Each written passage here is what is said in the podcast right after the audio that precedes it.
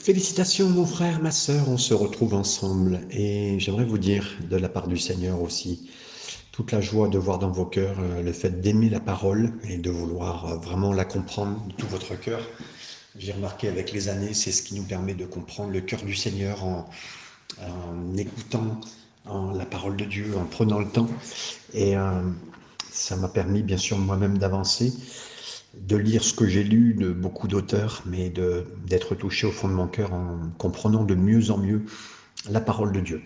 Euh, je vous répéterai un peu vraiment la méthodologie de faire de la théologie systématique, ça veut dire euh, d'étudier les sujets, mais qui nous viennent selon les chapitres. On n'étudie pas un sujet particulier parce qu'on est euh, charismatique, pentecôtiste, baptiste, calviniste, mais vraiment chapitre par chapitre, les sujets tels qu'ils viennent et euh, reste bien sûr branché surtout à ce que l'Esprit nous donne, puisque l'Esprit a poussé les gens à écrire tel ou tel livre, tel ou tel chapitre de la façon dont ça a été écrit, et à cause de ça, notre cœur se rapproche du Seigneur et on ne cherche pas à aller dans le sens d'un homme ou d'un mouvement, d'une église, d'une personne, mais voilà. Donc voilà, mes amis, chacun d'entre vous, nous allons lire donc Ézéchiel chapitre 33, un prophète, le prophète, euh, comme un veilleur, euh, comme quelqu'un qui est une sentinelle.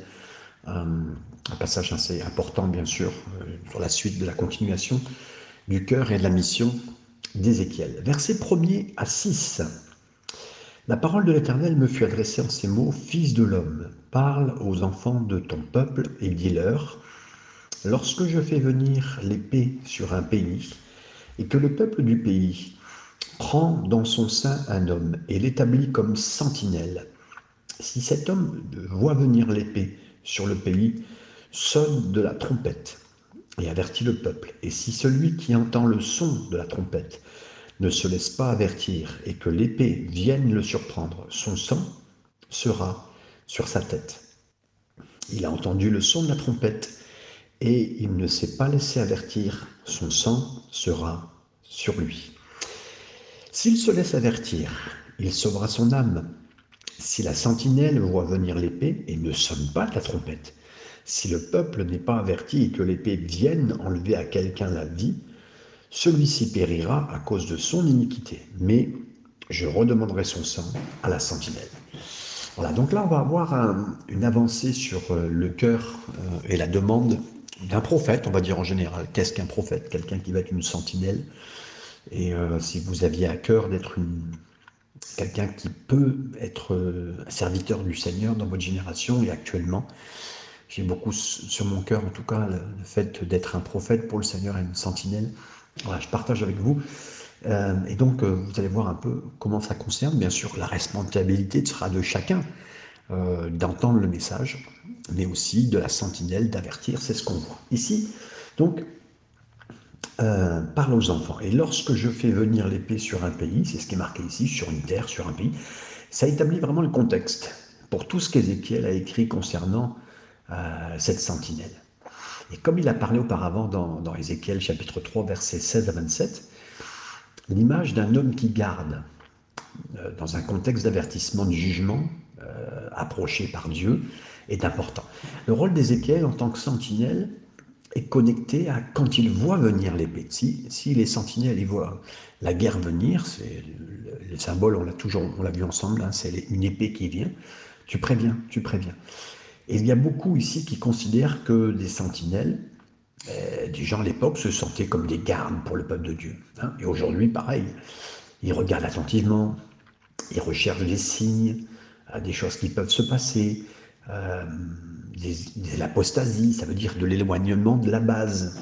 Il y a toujours un endroit pour ceux qui font euh, ce qu'Ézéchiel a été appelé à faire en tant qu'homme de garde, en sentinelle, pour discerner le jugement de Dieu qui vient bientôt et qui avertit le peuple. Pourtant, beaucoup se considèrent comme des hommes sentinelles de surveillance modernes et ils se concentrent sur l'examen de ce qui se passe, c'est-à-dire des situations plus que la proclamation de la vérité de la parole de Dieu. Ça veut dire, ils se concentrent sur ce qu'ils voient, sur ce qu'ils ressentent, euh, supposé, hein, de ce qui, voilà, plus que la proclamation de la vérité de la parole de Dieu. Donc là, il s'agit vraiment d'une distorsion de l'appel d'Ézéchiel, comme, comme une sentinelle. Hein. le Seigneur nous demande, euh, on va le voir après, mais plutôt de veiller à ce que lui nous envoie comme signe, plutôt que ce que nous voyons comme signe. Et la sentinelle, elle est particulière. Donc une autre façon dont cette fonction moderne, la sentinelle peut être déformée, hein, l'idée biblique, c'est par un examen, écoutez bien, un examen impitoyable, injuste des autres, à la recherche d'une erreur ou de l'apostasie, c'est-à-dire toujours de l'éloignement de la base chrétienne.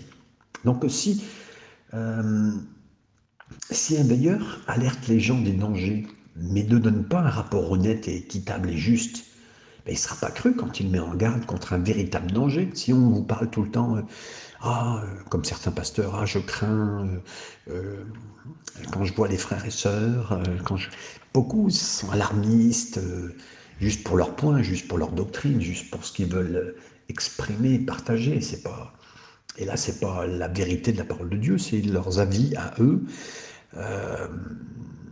d'une façon euh, importante. Hein. On est bien d'accord qu'ils peuvent y avoir quelque chose sur leur cœur. Mais euh, ce qui nous intéresse, ce qui m'intéresse, et ce qui devrait vous intéresser, et nous tous ensemble euh, qui étudions la parole de Dieu, c'est que ça soit le Seigneur qui mette des choses sur notre cœur. Et un vrai prophète n'est pas juste inspiré par les événements, ça m'est arrivé souvent, hein, des événements m'ont inspiré, mais ce n'est pas vraiment prophétique. Prophétique, c'est quand c'est en amont, c'est quand c'est devant le pasteur Wilkerson, c'est euh, deux, trois mois avant le 11 septembre qu'il a reçu dans son cœur d'arrêter euh, de recevoir euh, des, invités. il se concentrait pour que l'Église soit en prière et très proche du cœur de Dieu avant le 11 septembre, hein, il, y a, il, y a, 23 ans. Hein. Donc, un vrai prophète, mes amis, c'est bien en amont. Et moi, j'ai des fois des aspects prophétiques, mais des fois, j'ai cru que j'étais prophète, mais en fait, c'était juste à la lecture des événements de, ce qui se passe. Donc, c'est pas vraiment très prophétique. C'est pas vraiment être sentinelle. Et donc, ce qui nous intéresse, c'est vraiment d'être à l'écoute du cœur de Dieu et dans la profondeur. Donc là, euh, voyant euh, cet homme qui voit venir l'épée, sonne de la trompette et avertit le peuple. quand le jugement de Dieu vient sur un pays, et surtout pour corriger particulièrement le peuple de Dieu, le veilleur avait la responsabilité sacrée d'avertir le peuple. S'il le fait, alors euh, c'est qu'il n'a pas euh, écouté l'avertissement. En fait, s'il manque de ne pas en parler au peuple, mais son sang est sur lui-même. Euh, c'est une grande assurance pour Ézéchiel et Jérémie parce qu'ils ont averti et très peu ont écouté. Euh, et nous aussi, des fois, mes amis, le Seigneur peut mettre quelque chose sur notre cœur, à nous d'être attentifs, pour pas que le sang retombe sur nous. Parce que si Dieu nous demande de dire quelque chose, si vous êtes à l'église, il faut que ça, demandez au Seigneur pour que votre, cœur soit pressé. Euh, de donner ce que Dieu vous demande, euh, qu'importe l'auditoire, même si quelqu'un dans l'auditoire ne vous plaît pas, ou vous fait peur, ou ce que vous voulez, qu'importe. C'est une responsabilité devant Dieu de dire la vérité, de dire les choses telles que le Seigneur nous le demande. Et ça prend. Et un avertissement parce que ça sauve une vie, mes amis. Et il est dit ici, avertit le peuple, et celui qui entend le son de la trompette, qui laisse, ne se laisse pas avertir, mais que l'épée vienne le surprendre, son sang sera sur sa tête. Hein. Euh, donc il faut, celui qui entend l'avertissement, bah, il sauve sa vie, celui qui n'écoute pas l'avertissement, ben, son sang sera sur sa tête, parce que le jugement de Dieu vient sur le pays, la seule préservation, c'est d'entendre l'avertissement. Entendre le, veilleur, la sentinelle, euh, parler, euh, sonner de la trompette et réagir correctement. Euh, je vous cite encore un livre de Wilkerson, un, livre sur les, trompettes, hein, les, trompettes sonnent, je n'ai plus le nom exact de ce livre. c'est un livre très particulier hein, que, que Wilkerson a eu sur son cœur concernant cette situation. Euh, il y a quelques années. les, choses qu'il a demandées, aujourd'hui, vous les direz, euh, elles sont un peu dures. voilà. Mais je ne dirais pas que le prophète, a toute la bonne vue à chaque fois de ce que Dieu veut dire. Et voilà. En tout cas, même ceux qui doivent vivre avec un prophète, euh, un prédicateur, un pasteur, qui peut être très prophétique, ça ne doit pas être évident parce que ce n'est pas toujours la réalité de ce qui se passe. En tout cas, si le veilleur voit l'épée, mais ne souffle pas de la trompette, alors là, le veilleur n'a pas averti le peuple du jugement de Dieu, alors le sang de ceux qui périssent sera porté contre ce veilleur. Et là, c'est le point, mes amis. C'est le point de ne pas, euh, de manquer, de ne pas avertir.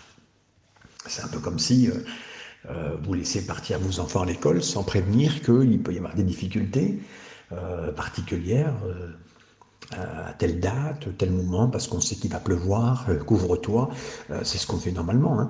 Mais euh, là, on a bien sûr qu'au-delà de nos, enfants, de nos familles, les personnes qui nous sont confiées, que le Seigneur peut nous confier en prière, avec un cœur, et de bien veiller sur eux. Versets 7 à 9, on va voir Ézéchiel, lui le veilleur, cette sentinelle. Et toi, fils de l'homme, je t'ai établi comme sentinelle sur la maison d'Israël, tu dois écouter la parole qui sort de ma bouche et les avertir de ma part. Quand je dis au méchant, méchant, tu mourras, si tu ne parles pas pour détourner le méchant de sa voix, ce méchant mourra dans son iniquité et je te redemanderai son sang. Verset 9. Mais si tu avertis le méchant pour, te le détourner de sa voix et qu'il ne te se détourne sans détourne pas, il mourra dans son iniquité et toi, tu sauveras ton âme. Là, on a vraiment une, on voit une responsabilisation de le faire, mais responsabilisation de celui qui entend le message aussi. Donc, je te fais de toi une sentinelle pour la maison d'Israël, c'est pourquoi euh, tu entends une parole de ma bouche et, tu avertis. Hein, l'homme sentinelle, l'homme qui est à la garde, euh, il a acquis sa connaissance en étudiant. En tout cas, l'homme de garde, il sait à quoi ressemble à peu une armée hein, qui arrive, il regarde partout, il sait à quoi ressemble un soldat babylonien, donc il regarde. Et par contre, en regardant aussi les faux prophètes parmi le peuple de Dieu, à cette époque, Ézéchiel, il a entendu Dieu lui dire que le jugement arrivait bientôt, et il a dû l'annoncer.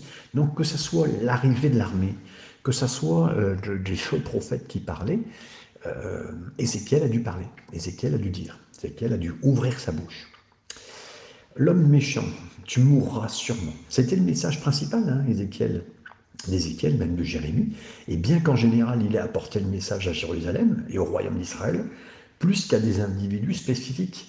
Euh, il n'y avait pas spécialement euh, une personne ou deux qui étaient méchantes, mais c'était le royaume en général d'Israël qui était devenu euh, oublieux, ne sachant pas vraiment et a oublié la mission que Dieu lui a confiée, d'être un peuple de lumière qui aide les autres peuples, mais là, non, non, c'était largement éloigné de sa mission et faisait du mal, pensait qu'à lui, voilà. Donc, devenu méchant.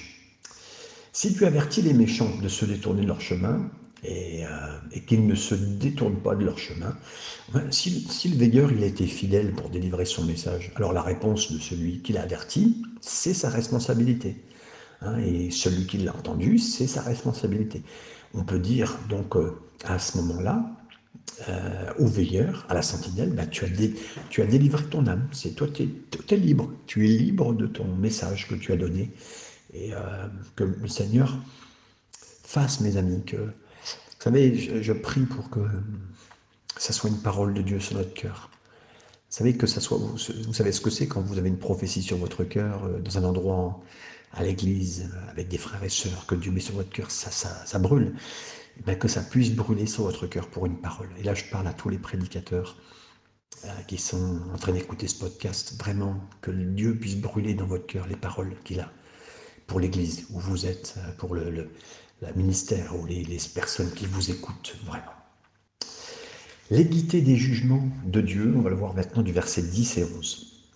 Et toi, fils de l'homme, dis à la maison d'Israël, vous dites, nos transgressions et nos péchés sont sur nous, et c'est à cause d'eux que nous sommes frappés de langueur. Comment pourrions-nous vivre? Dis-leur, je suis vivant, dit le Seigneur l'Éternel. Ce que je désire, ce n'est pas que le méchant meure, c'est qu'il change de conduite et qu'il vive. Revenez, revenez de votre mauvaise voie. Et pourquoi mourriez-vous, maison d'Israël? Alors, il le dit ici, le Seigneur, si vos transgressions, nos péchés nous reposent sur nous et que voilà, comment pouvons-nous vivre? Il s'agit d'une question un petit peu accusatrice, soulevée euh, par le peuple d'Israël à cette époque-là, contre la justice, contre l'équité, euh, des jugements de Dieu.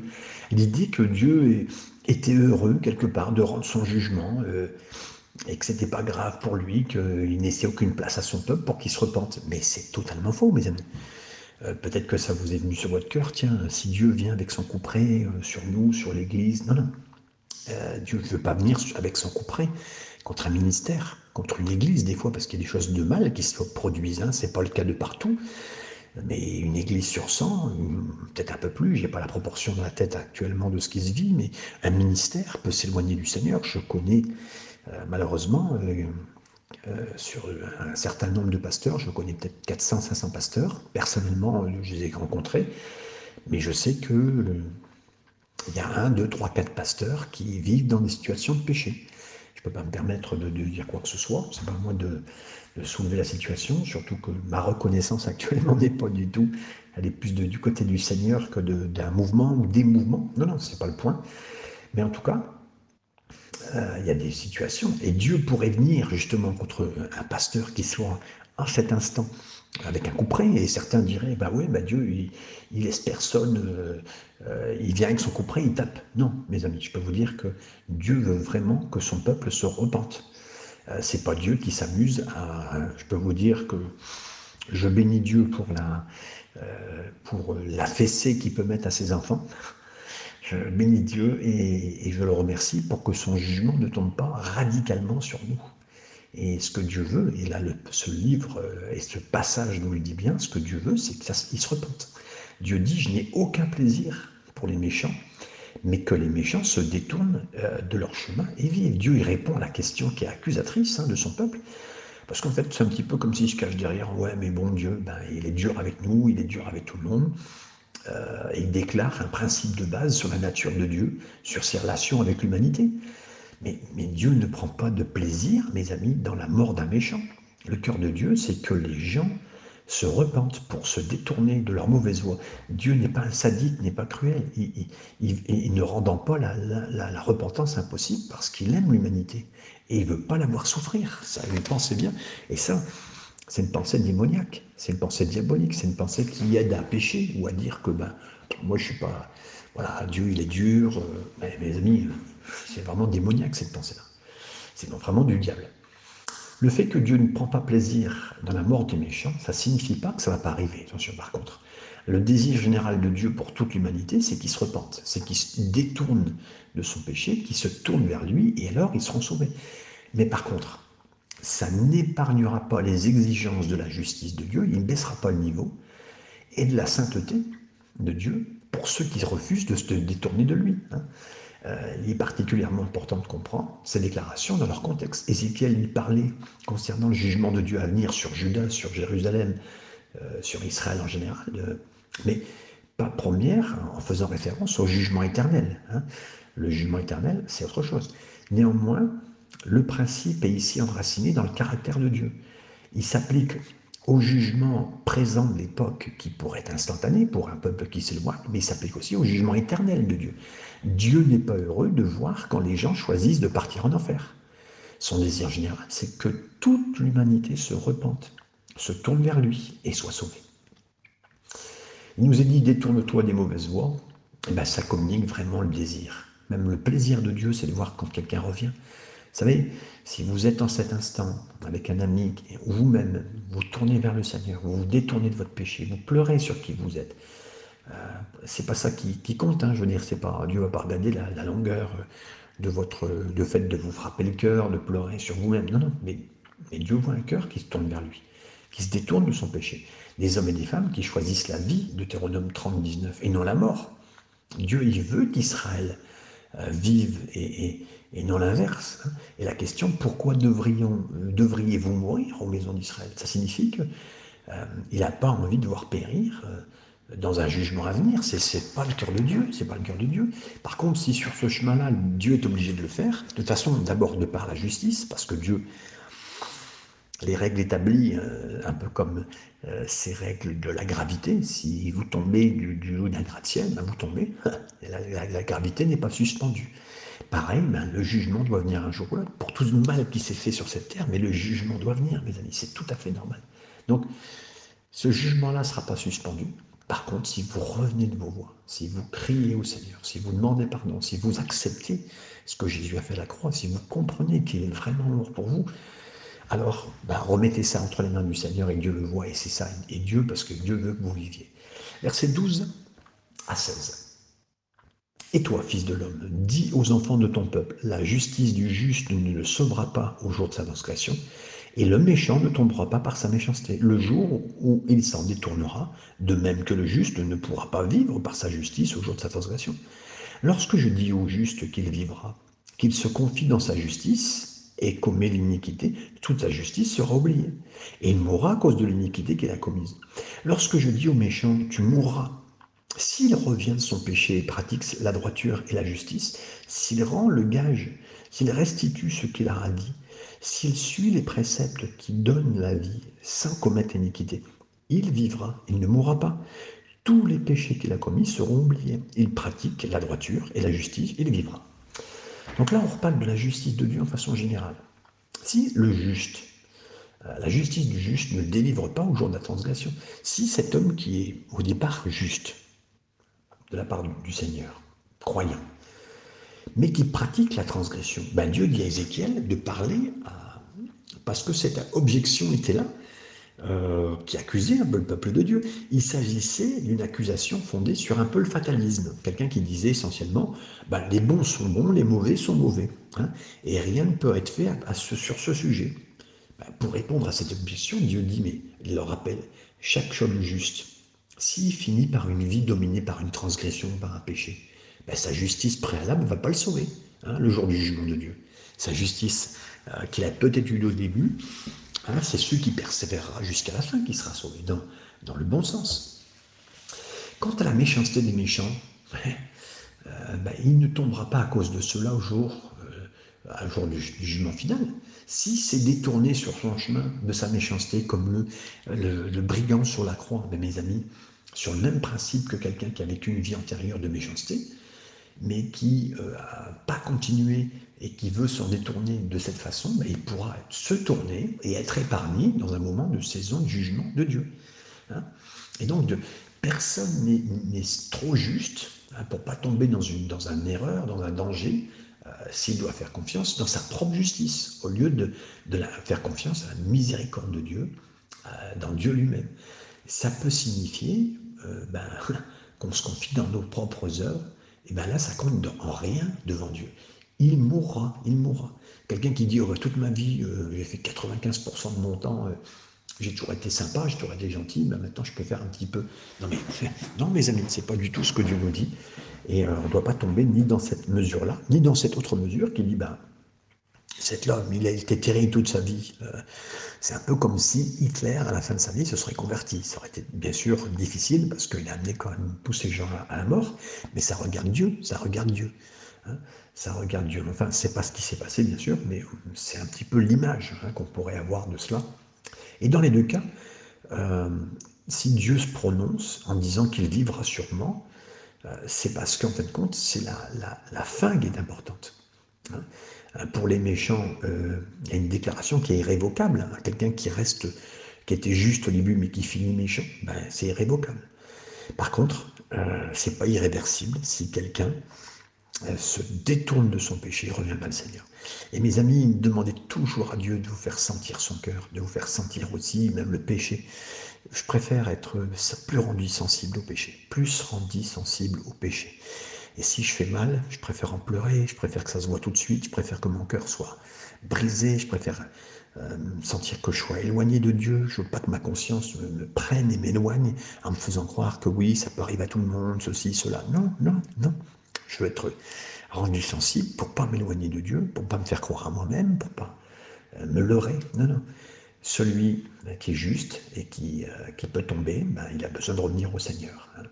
Et personne n'est juste qui ne peut pas tomber dans une, dans erreur, dans un danger, et qui fasse confiance à sa propre justice. Non, c'est pas du tout ça. Si le, méchant, le méchant, il revient vers le Seigneur, il redonne ce qu'il a volé, par exemple, euh, il, demande pardon pour tel ou tel point de sa vie, ben encore une fois, le point est clair. Dieu veut pas que nous, nous considérons le destin humain euh, comme automatique. Hein. C'est pas parce que cet homme il a vécu, il est né dans un quartier difficile et que il s'est toujours éloigné de Dieu, que ben, à la fin, d'une façon fataliste, hein, comme les musulmans le pensent, un Mektoub, c'est écrit, Ben non, ça ne détermine pas le, son passé, ne détermine pas son avenir d'une personne, que ce soit pour le bien ou que ce soit pour le mal. C'est vraiment cette pensée qui est donnée. Verset 17 à 20. Les enfants de ton peuple disent la voix du Seigneur n'est pas droite. C'est leur voix qui n'est pas droite. Si le juste se détourne de sa justice et commet l'iniquité, il mourra à cause de cela. Si le méchant revient de sa méchanceté et pratique la droiture et la justice, ben, il vivra à cause de cela. Vous dites la voix du Seigneur n'est pas droite. Je vous jugerai chacun selon vos voix, maison d'Israël. Encore une fois, la voix de, de l'Éternel n'est pas droite, c'est-à-dire que ben, c'est encore une autre accusation contre Dieu et ses prophètes à l'époque. Ézéchiel et d'autres, comme Jérémie, ont annoncé le jugement de Dieu. Certains, ils ont répondu en s'interrogeant sur euh, la justice de Dieu, la justice de ces personnes. Hein. Mais en fait, ce qui n'est pas juste, mes amis, c'est le chemin dans lequel on est. On dit, ben oui, euh, ah ben, c'est pas juste la façon, les choses que Dieu nous dit. Mais attention, mes amis, euh, moi, avec l'aide du Seigneur, si Dieu me parle, je vais regarder mes chemins à moi. On est toujours en train de regarder, c'est ça. quand Dieu nous parle, on va, se, tu sais, même quelqu'un va nous, va nous faire un reproche, mais tout de suite on va le prendre très mal. On va regarder la personne telle qu'elle nous l'a dit, on va la considérer. Pourtant, bah, Dieu parle aux hommes avec des hommes, et ces hommes-là ne seront jamais euh, entièrement droits, hein, entièrement euh, sans faute. Alors on va se mesurer. Mais non, mes amis, mesurons-nous à Dieu, mesurons-nous à Jésus. Si Dieu me dit quelque chose, moi je ne considère pas. Et puis Dieu est bon et Dieu est juste, mes amis. Dieu est bon et Dieu est juste. Et là, on a une, génération tellement, à l'époque, et aujourd'hui un peu comme ça, mais tellement euh, tordue, ben, qu'elle dit bah, Dieu n'est pas juste. Voilà. Et pourtant, comme dans les versets précédents, Dieu déclare que l'homme n'est pas d'une façon fataliste, il y a son passé. Et si son passé est juste ou méchant, ça, ça n'implique pas la suite. Ça n'implique pas la suite. Et Dieu dit, je vais juger chacun d'entre vous selon ses propres voies. C'est le standard du jugement de Dieu. Euh, et c'est entièrement juste, hein, parce que Dieu regarde selon le parcours de chacun. Chacun. Euh, c'est pas en mesure par rapport à d'autres. S'il y a bien quelqu'un sur lequel il faut se mesurer, c'est pas les uns les autres, mais c'est par rapport à Jésus. Et sous l'ancienne alliance, qui était fortement basée sur les œuvres, c'est également, dans un autre sens, juste sous la nouvelle alliance, la foi d'une personne est prouvée réelle par ses œuvres, même dans le nouveau, dans la nouvelle alliance, hein, donc Jacques chapitre 2, verset 14 à 7. Bien sûr que nos œuvres maintenant démontrent qu'on a bien compris et qu'on s'éloigne, euh, qu'on aime, qu'on pardonne, parce que bah, Dieu nous a pardonné. Euh, mais on l'a vécu entièrement, ce pardon, on l'a vécu entièrement, son amour, donc on le pratique maintenant. Verset 21. La douzième année, le cinquième jour du, dixième mois de notre captivité, un homme qui s'était échappé de Jérusalem vint à moi et dit La ville a été prise. Là, il y a un messager qui arrive, mes amis. Euh, c'était sept ans après la première prophétie du livre d'Ézéchiel, du chapitre 1er, versets 2 et 3, et un homme arrive, et il dit que la ville a été capturée. Ce messager, il raconte à Ézéchiel hein, que ce qui avait été longtemps prédit, bah, que Jérusalem était complètement submergée par les armées de Babylone. Et là, c'était donc une triste euh, constatation, euh, quelque chose qui rendait justice même au prophète. On est venu lui dire la vérité. Alors que, rappelez-vous bien, hein, Ézéchiel se trouve en Babylonie, à Babylone. Et euh, il se trouve là et on vient lui annoncer ce qui s'est passé, sept ans après de ce qu'il avait annoncé. Versets 22 à 24. La main de l'Éternel avait été sur moi le soir avant l'arrivée du fugitif. Et l'Éternel m'avait ouvert la bouche lorsqu'il vint auprès de moi le matin. Ma bouche était ouverte et je n'étais plus muet. Alors la parole de l'Éternel me fut adressée en ces mots. Fils de l'homme, ceux qui habitent ces ruines dans le pays d'Israël disent Abraham était seul et il a arrêté le pays à nous, nous qui sommes nombreux, le pays est donné en possession. Dieu avait donné à Ézéchiel un sentiment d'une révélation significative à venir. Il avait dit la veille, la main de l'Éternel était sur moi. Mais euh, il avait fait le muet, le prophète muet, jusqu'à ce que le messager, ce fugitif, arrive et vienne. Et là, on entend ce que, encore une fois, les pensées et les paroles de ceux qui étaient restés, survivants quelque part de l'attaque qui vient d'avoir lieu à Jérusalem et en Judée. On apprend ce qu'ils pensent. Ils pensent qu'ils vont hériter du pays, reconstruire un nouvel Israël, nouveau Jérusalem.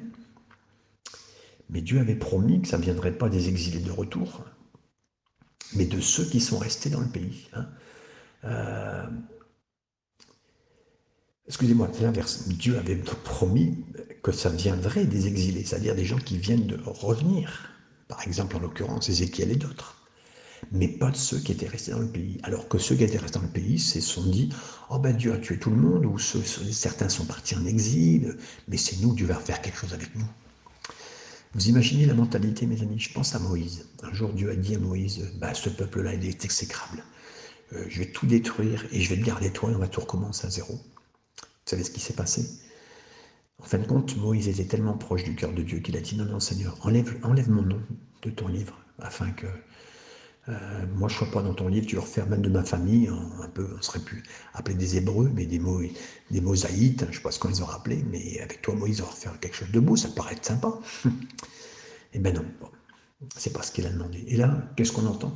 On entend des Juifs dire, ben non, bah, nous, on est les seuls restés là, ben Dieu va refaire quelque chose de bien avec nous. Mais imaginez le cœur, mes amis?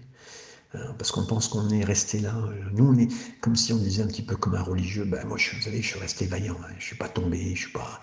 Voilà, il n'y a pas eu de difficultés sur moi. Et, là, Jérémie va, il va décrire ces quelques-uns et ces événements tragiques liés. Euh, on relira, vous le relirez dans Jérémie 40 à 44. C'est tout ce que le, le Seigneur va dire à Jérémie concernant cette situation. Verset 25-26. C'est pourquoi, dis-leur, ainsi parle le Seigneur l'Éternel, vous mangez vos aliments avec du sang, vous, levez les yeux vers vos idoles, vous répandez le sang, et vous posséderiez le pays. Vous vous appuyez sur votre épée, vous commettez des abominations, chacun de vous déshonore la femme de son prochain, et vous posséderiez le pays. Hum, voilà. Il voilà, le Seigneur dit, vous, les survivants qui sont là, ils, sont bien, sentent bien parce qu'ils ont échappé à la mort. Hein et parce que l'exil n'est pas, euh, ils se disent, c'est pas pour les hommes pieux comme eux, hein, qui ont des alliances. Alors que vous, qu'est-ce que vous êtes en train de faire? Ben, En fait, les lois alimentaires que je vous ai données, vous ne les observez pas. Vous n'adonnerez pas plus Yahvé, vous avez, vous avez vos propres idoles, vous levez vos, vos idoles, hein, et, moi je le vois, et vous êtes violents. Donc euh, Dieu dit, mais euh, que nenni, hein, vous dites que ce que vous voulez, mais parce que vous êtes, vous êtes resté là, parce que vous, vous semblez même fidèle euh, aux choses de Dieu. Mais il dit, mais vous n'êtes pas mieux. Alors, devriez-vous posséder le pays? Dieu répète cette question à deux reprises hein, pour souligner qu'il ne serait pas là à posséder euh, la, terre. La promesse de Dieu de restaurer Israël et Jérusalem, elle sera accomplie par des hommes impies, par eux, eux en tant qu'impies. Ils sont, loin du Seigneur, hein. ils ne sont pas meilleurs que les autres. Versets 27 à 29. Ainsi parle, dis-leur, ainsi parle le Seigneur l'Éternel, je suis vivant.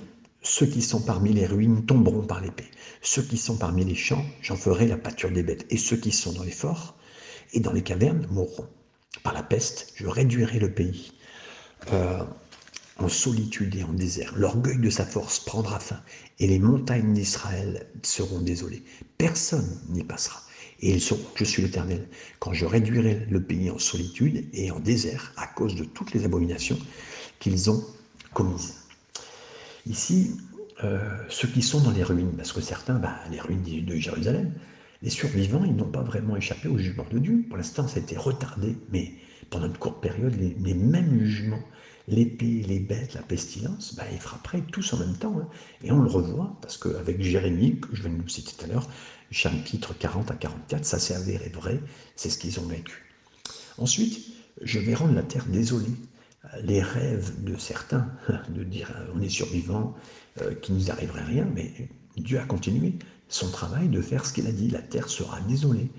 Et vous, vous montrez de la résistance arrogante à mes plans, mais non, je, ne le permettrai pas. Ils sauront je suis éternel. Jérusalem venait de, de tomber, c'était inimaginable, hein.